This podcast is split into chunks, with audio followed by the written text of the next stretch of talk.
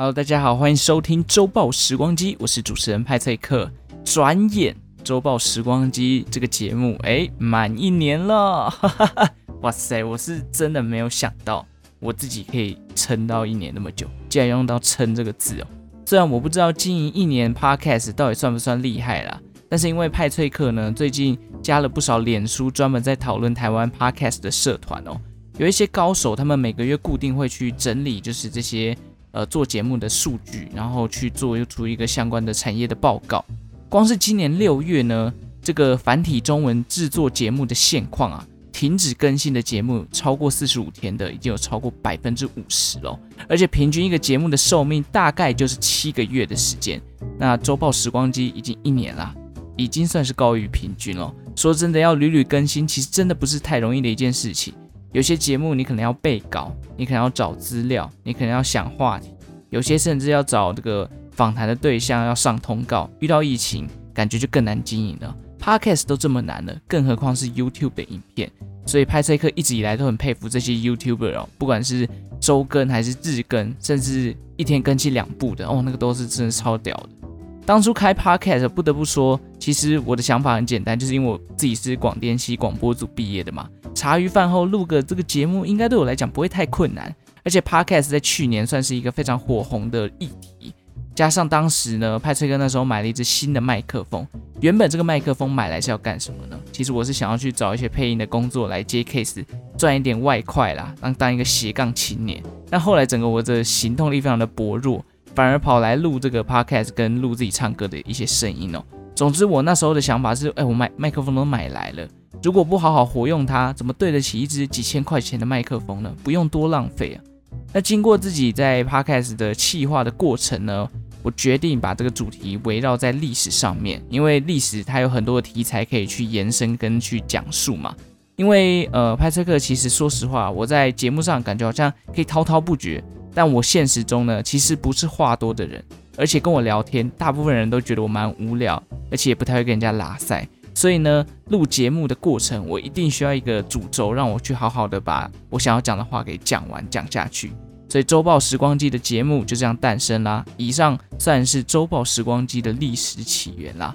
在这边，当然也要感谢所有订阅周报时光机的人，让派翠克能在看着订阅数缓慢上升的同时，加上自己的强迫症，才能一路做满一年的时光。说真的，当初我大概以为三个月内就会 GG 了，没想到咬着牙也撑到了现在。那其实也算是越做越得心应手啦。当初对于开节目还抱持着想要斜杠赚钱的心态哦，现在就变成了一个佛系经营的概念。我想到想要讲什么主题，觉得有趣的，就来这个节目上面跟大家一起分享，不如当做一个整理自己资料跟心情的一个管道啦。当然还是希望，不管你是这个今天已经订阅很久的听众，还是不小心想要点其他节目点到周报时光机的新朋友。都欢迎你帮派翠克分享这个节目，让更多人认识，或者是追踪一下周报时光机的 IG。你知道粉丝数真的很少啊，少得可怜。我觉得我应该来参考一下这些 Podcaster，他们到底是怎么经营他们的社群的。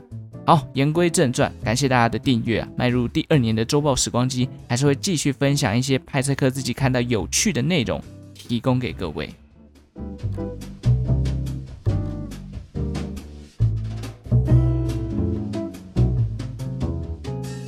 今天要讲的这个主题呢，是随着这个智慧型手机跟社群网络媒体兴起之后呢，越来越常被大家运用的一种虚拟工具，那就是表情符号 （emoji）。我相信有在经营粉丝团或者当小编啊，甚至是日常生活用这个 FB 或 IG 私讯聊天的人，应该多多少少都会运用一下 emoji 吧。根据统计哦，有将近九十二 percent 的人聊天的时候。就是这个社群网络聊天啊，一定会用到 emoji。毕竟 emoji 这么的好表达自己的想法。在我自己的想法里面呢，我觉得 emoji 就是一种表达身体语言或者是比较友善的沟通表达方式。好像你看到对方用 emoji，你就可以多多少少想象他现在正在回你这句话的时候，他的表情跟他的这个肢体语言大概是什么样的感觉。所以我平常在用 Line 或者是 FB 聊天的时候，为了避免人家误会我的文字，可能会。觉得我是不是带有点讽刺啊，或者是看起来不开心等等的，通常我就会搭配一些 emoji 来中和掉那种锐利的感觉。因为有时候你看单纯看一段文字，然后什么表情符号都没有，你会觉得这个人是不是有点不开心？我不知道大家会不会啦，我自己都会有这种感觉哦。那这件事情尤其常发生在哪里？就是在跟自己的女朋友聊天的时候，你如果 emoji 用得好，其实聊天的情趣就会增加很多啊。但当然，这边也不是派翠克要跟大家强调说你聊天就要疯狂使用 emoji。你知道有些东西就是物极必反，当你用太多的时候，人家会觉得你在敷衍他。所以重点还是要适量使用，好不好？不管是对女朋友、对家人、对公司同事，还是对你的好妈吉，适量才是最重要的。那 emoji 这个名字呢，其实是来自于日文的绘文字。表情符号在英文其实应该要叫做 emote icon，我不知道是不是这样念的，反正它就是两个字合成一个字 emote icon 这样。要说到表情符号，其实。最早的表情符号可以追溯到一八八一年，当时美国有一个杂志的月刊上面呢，其实就在探讨用这种标点符号制作而成的表情符号的艺术。不过当时呢，因为网络还没有那么发达，甚至还没有网络的概念，还停留在这个印刷业的上面了，所以他其实在探讨纸本上面的艺术，然后用这些标点符号制作而成的这种呃笑脸啊、哭脸等等。一直到了一九八二年哦，美国有一所大学叫做卡内基梅隆大学，它开始在网络上将这个一开始出现的这种标点符号的笑脸融入到学校里面的信件。这个做法可以让学生们去分辨说，诶，这封信想要带给人的情绪大概是怎么样的感觉。譬如说，这封信它应该是严肃的，那我可能就不能用这种笑脸的方式。但如果它是呃比较没有那么严肃，或者是甚至有点半开玩笑的，那这时候可以使用一些表情符号来降低这个信件的这种严肃感。而且当时候所使用的表情符号还不是像我们现在看到那种笑脸哦，而是我们最简单的就是一个冒号，然后加上一横，再加上一个刮号的那一种。大家应该有打过这种吧？以前呃雅虎奇摩即时通的时候还会用到这种。那在西方人开始玩表情符号的同时呢，其实日本人也发明了所谓的颜文字。颜文字的特色就在于眼神，你的 eye contact。因为日本人相信眼睛才是灵魂之窗哦，不同的眼神其实会带有不同的情绪。这跟当时美国他们使用的刚刚讲到这个冒号、括号的这个笑脸表情符号不太一样。美国他们在重视的表情符号是在嘴型上面的变化，譬如括号的方向不同，就可以代表哭脸跟笑脸。那日本的颜文字呢？其实到现在还是非常流行，很多人还是很喜欢用颜文字嘛。尤其是在讲这个二次元的东西的时候，很常会看到使用颜文字的的人在上面表达他的想法。只是我个人觉得打颜文字其实蛮麻烦的，而且有时候不知道是不是我不常用了，我有时候第一时间会判断不出这个颜文字它的表情具体上到底是长什么样子，所以就没有办法马上理解那个表情他想要传达的情绪是什么。尽管我的手机里面。其实有内建言文字的键盘跟符号，我个人还是 prefer 使用贴图或者是 emoji，呃，主要还是因为我对言文字的理解能力可能非常的有限，加上身边的人也很少在用 emoji。那到了一九九零年代哦，表情符号随着网络兴盛变得越来越频繁使用，这也正是 emoji 被发明的时代，就是在九零年代的时候。那发明 emoji 的人是谁呢？大家可能不知道，emoji 发明人是一个日本人。在一九九八年开始哦，日本的电信公司叫做 NTT Docomo 正在规划一个研发项目。这个项目呢，是能够让这个使用他们电信的使用者，透过对应的手机进行网站的浏览跟收发 email、收发信件的功能。而负责这项业务的开发，其中一人叫做栗田壤从。哦，应该是这样念，创造了一套十二乘以十二 ps 的表情符号。这一套表情符号总共有一百七十六个图案，而这些图案呢，在那时候被发明之后，到现在都被人们视为初代的 emoji。那栗田赏也被人们称为 emoji 之父。这组最原始的 emoji 呢，如今呢、啊，还在这个美国纽约的现代艺术博物馆当做一个馆藏收藏在那边，提供大家去认识所谓的 emoji 的发展。那初代的 emoji 呢，里面有什么样的图案？包含像是十二星座，我们都知道十二星座的 star sign 有那种像巨蟹座就很像一个六九嘛，然后还有什么星座？哦，牡羊座就是一个像羊的。那除了十二星座的图案之外呢，数字有零到九，还有爱心，然后还有猫猫猫狗狗之类的 emoji 图案，总共有一百七十六个图。那时候的 emoji 看起来真的非常的复古，大家如果有兴趣可以上网去找一下，很像我们小时候玩这个 GBA 模拟器的一些游戏的 icon。讲出 GBA 模拟器会不会暴露一下自己的年纪啊？好险，这个周报时光机的听众大部分其实都是在二十五岁以上啊，所以我相信大家应该知道派翠克到底在讲什么。GBA 模拟器，有没有神奇宝贝红黄版嘛？等等之类的都会用到，那就会很像那个十二 B 的图案。直到二零零七年哦，这个 emoji 才开始进化。当时呢，苹果公司推出了他们第一代的 iPhone，同时间他们也展开了一个新的计划。这个计划的发想其实就是来自于日本人常使用的这个 emoji。由于当时二零零七年哦，其实日本已经很盛行在聊天的过程使用表情符号这个行为，于是苹果公司为了要打入这个日本市场，特别发行了一组拥有四百七十一个表情符号的物件。那这一组的表情符号呢，为了要打日本市场啊，还特别选择了跟日本软银兼容的编码，目的就是要让日本人选择 iPhone 的时候，为什么要选 iPhone？因为你可以拿到更多的表情符号。后来表情符号开始在世界上越来越流行嘛，因为随着这个网络的世代已经进入了，然后二零一零年网络越来越兴盛，世界各地呢就开始透过这个所谓的 Unicode，Unicode 就是这个呃世界通用的编码，这个国际编码打造了大量的表情符号。随后二零一一年呢，iOS 系统也增加了一个专属于 emoji 的表情键盘。那随着这个 iOS 系统加入之后，安卓也开始跟进哦。至此之后呢，emoji 开始大量的流行，并且被许多专家认定为 emoji 是世界上成长速度最快的语言。到了二零一三年呢，英国的牛津词典甚至把 emoji 这个单字编入词典里头。那 emoji 在这个牛津词典里面的意思是什么？它就是一种呃表情符号，用来表达自己的情绪或想法的图案。根据统计哦。在截至二零二零年十月的时候，使用 Unicode 编码的 emoji 数量已经超过了三千五百个。在未来，根据这个预估啊，还会持续成长。到了两千零二十二年的时候呢，emoji 的数量可能突破四千个。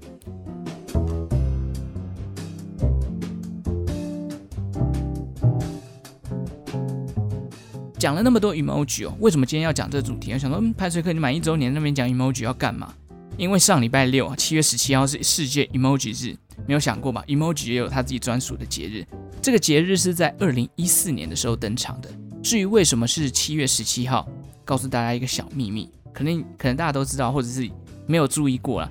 不过各位可以把自己的手机拿起来，不管你是安卓或是 iPhone，拿起来去键盘面找跟那个日历图案很像的 emoji，你会发现这个日历上面它就是写七月十七号。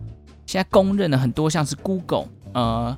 还有什么 iPhone 啊，安卓手机，他们在 emoji 的设定上都设定了七月十七号，这就是为什么七月十七号会被叫做世界 emoji 之日啊，其实就是跟随着这个 emoji 上面他们设定的七月十七号这个这个日历的象征，然后来定为世界 emoji 日。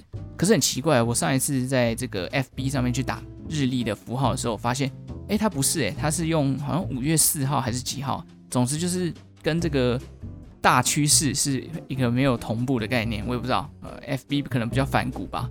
总之，emoji 除了拥有它自己专属的节日之外呢，其实还有一部电影在专门讲述 emoji。虽然我上网查了一下这个这个电影的这个评分跟评价，这个评分真的是不怎么好看的感觉。但是表情符号它可以红到流行，变成一部电影，你就可以知道它在人们日常生活中是多么广泛被运用跟讨论的。但也是因为它逐渐流行哦，后来这个 emoji 的这个呃国界越跨越大，开始扯上一些政治的问题啊，包含像种族问题、国家国旗啊、性别啊等等。于是到了二零一五年的时候呢，emoji 在当时成为了牛津词典当年的年度代表字。同年，为了要解决这些呃纷纷扰扰，不管是政治上的问题还是其他的议题，emoji 也引进了不少的肤色哦，然后跟多元性别的设定。试图去弱化一些对于 emoji 感到不悦的声音啊，就像是你现在同样一个 OK 的符号，可能就会有黄皮肤、白皮肤、黑皮肤、红皮肤等等的。现在每年都还会有几百个 emoji 在被新增的状况。之前大家最红、最常被讨论的新的 emoji 应该就是真奶吧？大家应该还有印象。还有 FB 时不时就会看到有一些贴文在那边告诉你说怎么打，然后可以打出鲨鱼的符号。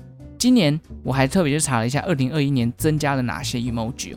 好像多了一个叹气，那你会想说，诶，叹气不是已经有吗？可是这个叹气厉害的是什么？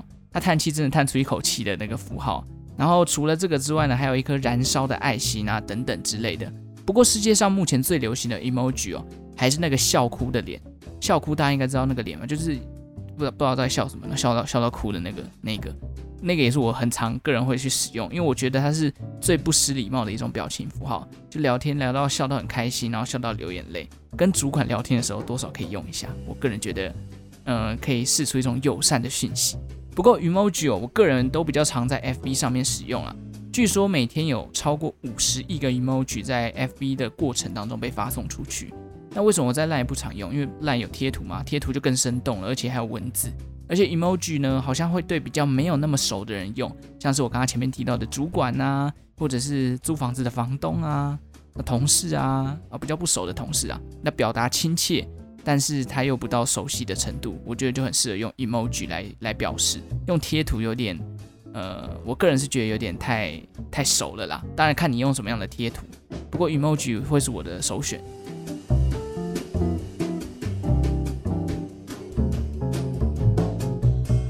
国外其实也有统计说，职场上在使用 emoji 的人有高达七成。而且为什么要使用 emoji？因为这七成里面的人。又有百分之八十的人认为说，emoji 其实有助于缓解职场上的那种压力跟紧张的气氛。就是，哎，你可能讨论事情的时候开始有点火气了，哎，丢个 emoji 出来，可能可以降低这些火气。但我觉得这个讨论的过程呢，前提还是取决于你用对 emoji。如果你用错 emoji，在职场上其实会有反效果啊。那针对这个职场上面呢，大家也有做一个呃简单的统计，就是最常使用的 emoji 在职场上。是前三个是这个刚刚前面提到笑哭的脸，还有爱心跟亲吻的表情。其实，嗯，我好像没有在职场上看到有人用亲吻的表情啊。可能你知道东方人比较内敛一点，那西方人可能就很常使用亲吻的表情。I don't know, maybe。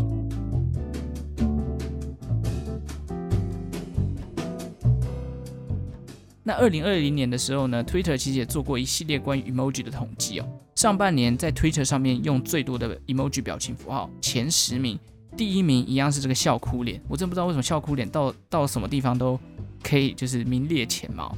其他前十名还有像是沮丧啊，笑到跌倒，笑到流眼泪，然后倒在地上那个头歪一边的，还有爱心啊。然后摸着下巴思考啊，翻白眼的等等。到了五月开始哦，因为二零二零年五月开始就全球流行这个新冠肺炎、武汉肺炎嘛。那因为疫情爆发的关系哦，房子生病戴口罩、病毒、那救护车的警报器这些 emoji 哦，就跑到前十名了。果然这个符号呢，我们还是跟日常生活有一定的结合啦，它也是跟上了 COVID-19 的潮流啊。我其实个人也很爱用，除了笑哭脸以外的，像白眼跟思考的表情。总之，emoji 这种生动的特性呢，我觉得真的在沟通上面会有所帮助啦。有时候起争议甚至吵架的时候，你想要缓和，如果 emoji 用得很好，那个时候瞬间可以帮大家降温，多少会有帮助的。但当然前提还是一样，你要用得好就是了。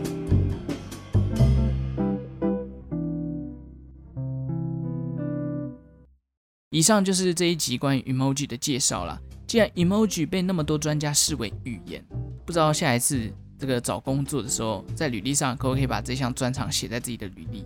比如说，哎，我有第三语言，除了英文跟中文之外，我还会 emoji。好，好，还是大家还是不要乱写，等下你被这个主管翻白眼，你就只能用这个笑哭的脸给他看了。我是派翠克，如果喜欢周报时光机的节目，记得订阅我的频道，也欢迎到 Instagram 上面追踪周报时光机，来私讯我你最喜欢的 emoji 图案，跟你最常使用的又是哪一个呢？感谢大家今天的收听喽，我们就下次再见了，拜拜。